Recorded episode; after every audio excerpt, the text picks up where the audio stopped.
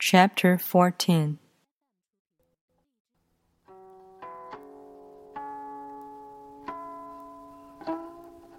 Look, and it can be seen.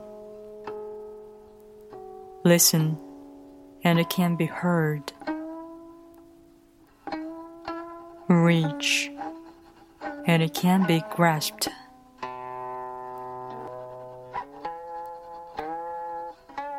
Above, it isn't bright.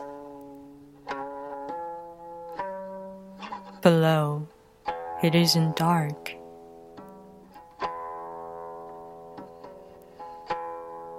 Seamless, unnameable. It returns to the realm of nothing. Form that includes all forms image without an image.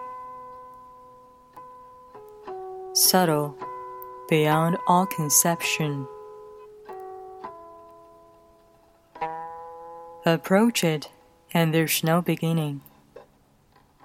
Follow it, and there's no end. You can't know it, but you can be it. At ease in your own life. Just realize where you come from this is the essence of wisdom.